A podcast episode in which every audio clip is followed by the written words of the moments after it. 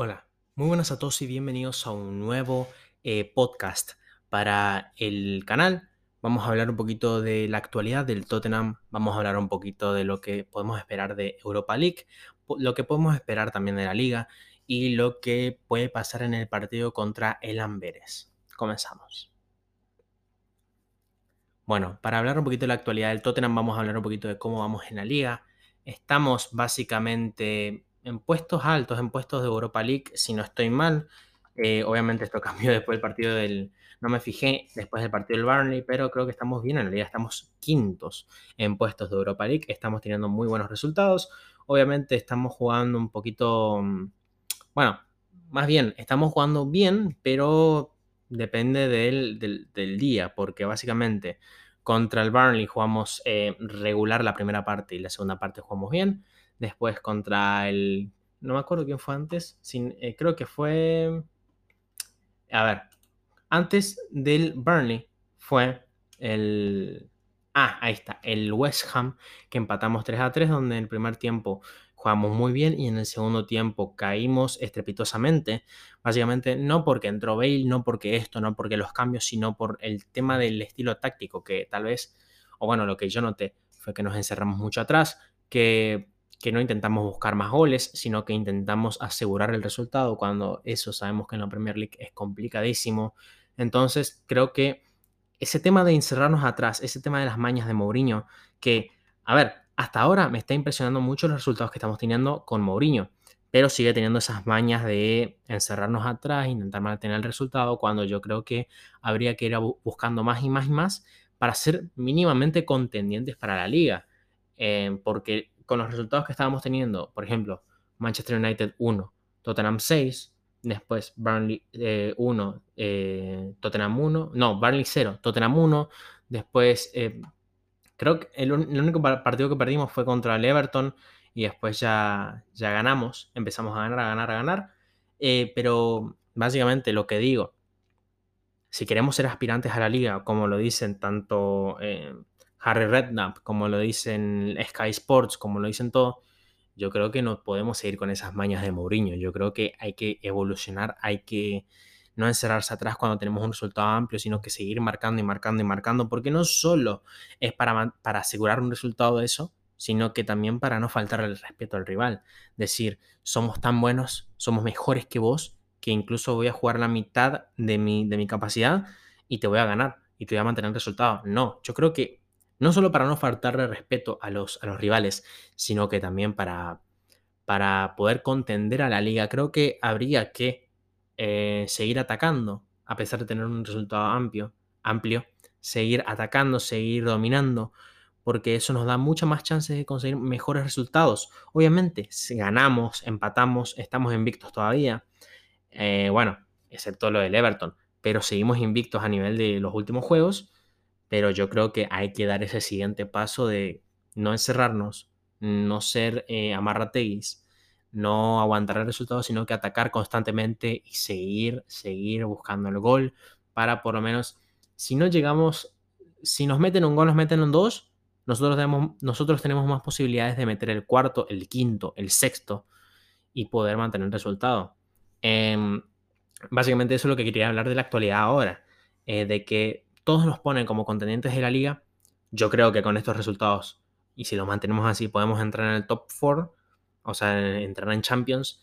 Pero si queremos contender por la liga, creo que hay cosas, pequeñas cosas que hay que cambiar. Que Mourinho deje de decirle al equipo que mantenga el resultado, de, que el equipo intente motivarse y seguir dominando, seguir atacando, en vez de caerse, en vez de aguantar. Creo que esos pequeños cambios que Mourinho cambie esas pequeñas mañas que tiene, creo que pueden beneficiar para que esas propuestas o esas cosas que dice Sky Sports, Harry Redknapp, esas cosas se puedan volver realidad. Eh, seguir atacando, seguir dominando, porque tenemos una plantilla que en todas las áreas se reforzó muy bien y que si, si, si logramos ajustar esas pequeñas cositas, creo que podemos ser contendientes como lo dicen todos. Ahora, hablando un poquito de la Europa League. A ver, si Mourinho, yo, yo viendo lo que hace Mourinho nomás, pero si Mourinho ve que, que tenemos más posibilidades en la liga que en la, en la Europa League, vayan viendo, vayan, vayan esperando que Dennis Sirkin, que Harvey White, que todos estos vayan jugando en Europa League porque eh, van a intentar mantener la mejor plantilla posible para la liga y dejar de contender por la Europa League si es que ven em, posibilidades reales de competir por la liga, como lo dicen todos obviamente, pero váyanse haciendo la idea, si ustedes ven que vamos muy bien a la liga, eh, van a ver Harvey White, Vinicius, van a ver todo eso en la Europa League y que tal vez ni ganemos la Europa League. Em, pero em, básicamente en Europa League estamos con un grupo fácil. Eh, nos toca contra el Amberes ahora, creo que ahora cuando publique el podcast van a ver ustedes que mañana tenemos un partido contra el Amberes. Em, ganamos 3-0 contra Las Cleans. Jugamos bien. Básicamente creo que es un grupo fácil, un grupo en donde no tenemos muchas complicaciones y esto nos puede ayudar para tener más rotación y no solo eso, sino para sacar buenos resultados, por lo menos hasta diciembre, em, intentar sacar los mejores resultados posibles y ver en diciembre qué hacemos. Si en diciembre tenemos una muy buena posición en liga, eh, con cerca de, eh, con pocos puntos del primero, del segundo, del tercero, yo creo que Mourinho va a decir, mm, che, me conviene más la liga que la, que la Europa League, entonces, chao. La Europa League, mm, olvídense, olvídense que vayamos a ganarla. Eh, porque se va a centrar totalmente en la liga. No creo que vayamos a ganarla si nos centramos totalmente en la liga, eh, pero sí creo que podríamos ser contendientes y ser tal vez una tercera opción si llegamos bien a diciembre, como digo. Este grupo que nos tocó nos permite por lo menos centrarnos un poco más en la liga hasta diciembre y ver qué podemos, eh, qué opciones tenemos. Ya digo, si vamos bien en liga, olvídense de la Europa y si vamos mal en liga, empiecen a soñar con Europa. Básicamente eso. Luego, em, vamos a hablar un poquito de los jugadores, cómo están yendo ahora. Vamos a hablar un poquito de las, nuevas incorporaciones porque yo creo que ya todos saben que heung Son y que Harry Kane están siendo la mayor locura de la liga hasta ahora. Pero hay que hablar un poquito de, los, fichajes, cómo están funcionando. Vinicius en Europa League jugó muy bien, fue su único partido hasta ahora, pero hizo unas muy buenas acciones, desmarcándose, abriendo espacios para los jugadores eh, para que entren por, por dentro y puedan, puedan tener espacio para rematar, para tener gol. Después, eh, Gareth Bale está teniendo un arranque no espantoso, no es un arranque espantoso, sino que es un arranque lento. Está teniendo ocasiones, pero no sabe concretar nada. Creo que hay que tener paciencia con Gareth Bale. Yo creo, yo, gente, les digo, con Gareth Bale no, no, quiero, no quiero que se ilusionen. No quiero que se ilusionen. No, no quiero que vean un Gareth Bale con mucha velocidad, con, mucha, con mucho despliegue físico porque es un jugador que tiene muchos problemas físicos y yo, si fuera él, pensaría de la misma manera que no esfuerzo, sería no esforzar tanto mi físico para poder mantenerme y jugar. Entonces, la clave de Gareth Bale para que funcione sería que eh, tal vez prescinda del esfuerzo físico, pero que empiece a usar mucho más lo mental. Eh, hacer esfuerzos poco cortos, como hace ahora Jamie Vardy. Esfuerzos cortos, pero esfuerzos que funcionan, esfuerzos que sirven para el equipo. Em, hay que esperar eso de Gareth Bale, no que haga un despliegue físico en los 90 minutos, sino que haga despliegues cortos físicos que sean beneficiosos para el equipo o incluso no tanto despliegue físico, sino em, usar mucho más la cabeza a nivel táctico. Eh, que, todo lo que sabe tácticamente, su ubicación espacial, su ubicación en el campo, todas estas cosas, que la sepa utilizar y entonces así pueda prescindir un poco más de lo físico y mantenerse y tener plenitud física y plenitud futbolística. Ahora, vamos a hablar un poquito de Doherty Doherty, la verdad. Em, no, no, está, no está siendo un 10, no está siendo un 10.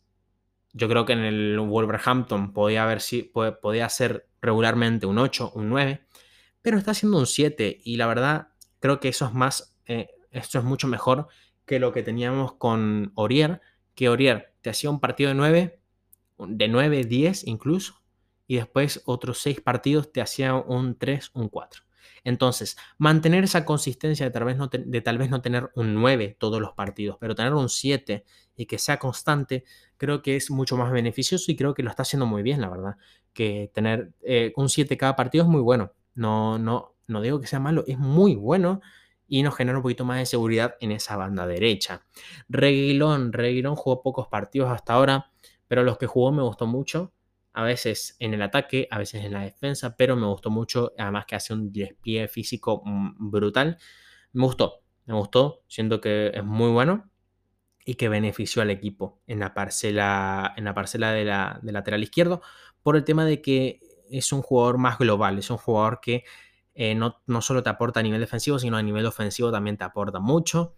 Eh, no es como Ben Davis. Ben Davis lo quiero con todo mi corazón, es un jugadorazo, es un jugador que eh, hay muy pocos como él ahora que la verdad yo lo quiero, yo lo quiero, me parece un gran jugadorazo, pero que para jugar en el lateral izquierdo no, no me sirve por el tema de que es un jugador muy defensivo, que, solo sirve para meterme centros y no sirve para incorporar su ofensiva, sino que defensivamente está muy bien.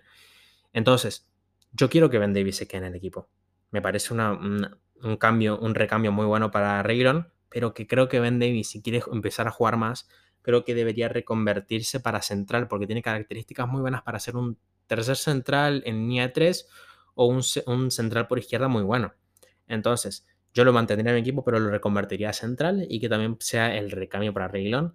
Me parece un jugadorazo Ben Davis y que tiene que mantenerse en el club. Y Reglon está jugando muy bien, ya digo. Em, en las dos parcelas está muy bien. No está jugando regularmente, pero juega muy bien, sinceramente. Ahora, hablando de, creo que sin dudas, el mejor fichaje de la temporada, vamos a hablar un poquito de Pierre-Emile Hoybier. Pierre-Emile Hoybier es el, es el fichaje de la temporada, es un jugador absolutamente diferencial que yo creo que sin Pierre-Emile Hoybier no se entendería el récord de ahora de Harry Kane y de Hummingson y ustedes me dirán, no, pero la conexión es entre Harry Kane y Son. Lo que más aportan son los del centro del campo. Eh, a nivel ofensivo, obviamente. Em, pero no.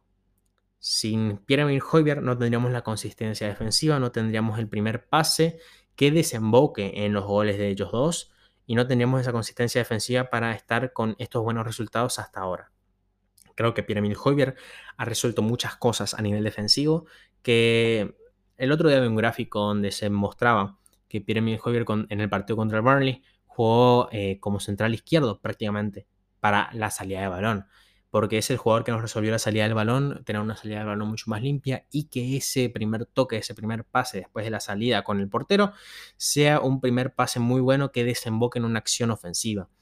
Eh, Pierre-Emile Hoybier básicamente nos resolvió muchas cosas y que creo que está siendo el mejor jugador mm, del centro del campo para atrás creo que le pondría incluso un 10. Está siendo excelente.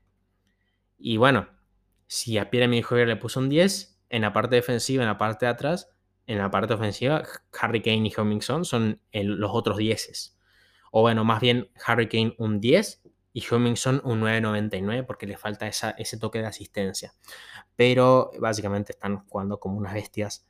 Creo que si Hummingson y si Harry Kane no tienen problemas eh, físicos y el, bloque se mantiene más o menos así, con los cambios que yo dije al principio del podcast, creo que, mm, no sé, esta, esta, esta Premier va a estar muy buena. Creo que si mantenemos este nivel con las cosas que dije que tiene que cambiar eh, Mourinho, creo que sí lo que dice Harry Redknapp, lo que dice Sky Sports, se puede llegar a cumplir. No creo que ganar la liga, ya digo, pero ser contendientes puede ser. Em, básicamente eso quiero contar. Después em, vamos a hablar un poquito también del tema de Dele Alli. Quiero hablar de Dele Alli. Quiero hablar de Dele Alli. Eh, Dele Alli está... Ah, no sé cómo explicarlo. Dele Alli es una, un tema complicado para lo que es eh, el, grupo, el tema del club. Es un jugador que jugaría normalmente en la media punta. No está dando el nivel. Em, siento siento que su juego le pide otra cosa. ¿A qué me refiero con esto? Eh, su juego, si ustedes lo vieron, por ejemplo, el partido de Lask Lins es el más notorio, porque es un jugador que se está tirando mucho a banda, tanto a banda natural como a banda cambiada, está tirándose mucho a banda. Él empieza por dentro y se va mucho a banda, y yo creo que su juego se le está pidiendo, quiero jugar por banda, quiero jugar por banda, porque su juego es más aprovechable por banda que por dentro. Los jugadores que están jugando, que están jugando ahora por dentro, tanto en Don Belé como Giovanni Lo son jugadores de eh, no tanto despliegue de velocidad, tanto de eh, explosividad, sino que jugadores que aguantan muy bien la pelota, jugadores que dan muy buenos pases, rompen líneas con sus pases. Son jugadores que aportan mucho a nivel de, asociación. En cambio, Dele Alli es un jugador que en la media punta es un jugador absolutamente distinto, es un, velocista, un jugador que busca su gol. Y creo que eso se puede aprovechar mucho más por las bandas, tanto por la banda derecha, o sea, pierna natural, eh, tirando centros, yendo hasta línea de fondo y tirando centros, o a banda cambiada, que vaya, no sé si línea de fondo, pero vaya cerca del área, o creo que golpea el micrófono, que vaya hasta cerca del área, que recorte por dentro e intente buscar el gol. Creo que sería mucho más aprovechable por banda, pero claro, tenemos a Verbain que juega bien, tenemos a Hummingson que está en absoluto récord. Entonces creo que, a ver, con Deli Ali, eh, creo que para dar, eh, para dar dos pasos adelante hay que dar uno atrás. O bueno, dando un paso atrás, podrías dar dos pasos adelante o cosas así. No me acuerdo bien el dicho, perdón pero creo que Dele tendría que dar un paso atrás, dejar de pretender jugar en el Real Madrid, PSG, cosas así, sino que dar un paso atrás en Inglaterra. En Inglaterra yo creo que sería conveniente, pero tirarse a banda, asumir mentalmente que ya no es un jugador de, de, media punta, que su estilo que su estilo de juego para la media punta no sirve ya en el fútbol moderno o en, en el fútbol de ahora. Sirvió sí con, con Pochettino, pero que tanto en el tema mental con Dele Alli como en el tema de juego, él está pidiendo a gritos, aunque él no lo diga, está pidiendo a gritos jugar por banda y creo que habría, tendría que dar un paso atrás. No sé en qué equipo, no sé qué equipo. No sé si Everton, Everton no creo que lo quieran porque tienen a Richarlison, tienen a James. Tal vez un, a ver, me voy a fijar la, la tabla porque yo estoy perdidísimo. No sé si un Aston Villa, aunque está jugando bien, no sé si un Aston Villa porque ahí tiene Jack Grealish. Tal vez un Leicester City me gustaría, aunque Harvey Barnes está jugando bien, pero tal vez Dele Alli jugando por ahí creo que sería muy bueno. Eh, Leeds no creo, a menos de que pierdan a Jack Harrison. Creo que un entrenador como Bielsa le aportaría muchas cosas, lo centraría, eh, por el, porque ahora más tarde les cuento el tema mental, pero creo que un entrenador como Bielsa lo ayudaría a centrarse y poder alcanzar ese potencial que se le presupone a ver, el Leeds sería el, lugar ideal para él, para redimirse tanto en juego como a nivel mental. Pero claro, si Jack Harrison corta la sesión y no vuelvan a pedir sesión, es la única manera que veo que sea factible eh, que llegue de al Leeds. Otro equipo que podría, al que podría ir, creo que sería.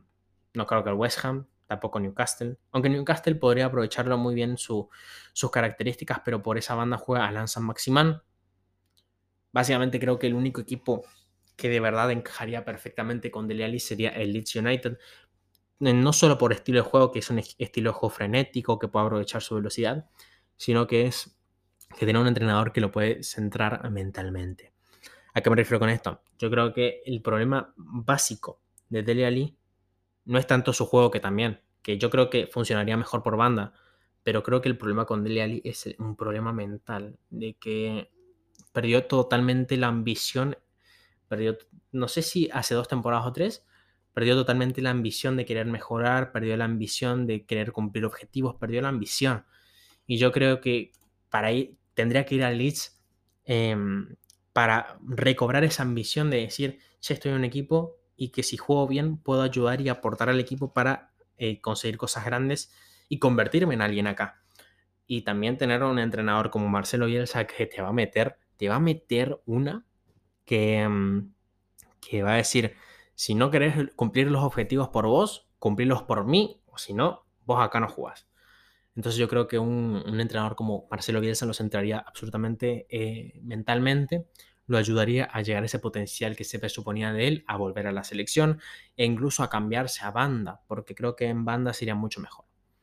Bueno, hasta acá el episodio de hoy, creo que lo alargué mucho contando la actualidad del club, pero bueno, Espero que les haya gustado. Nos vemos en un próximo podcast. Y bueno, chao.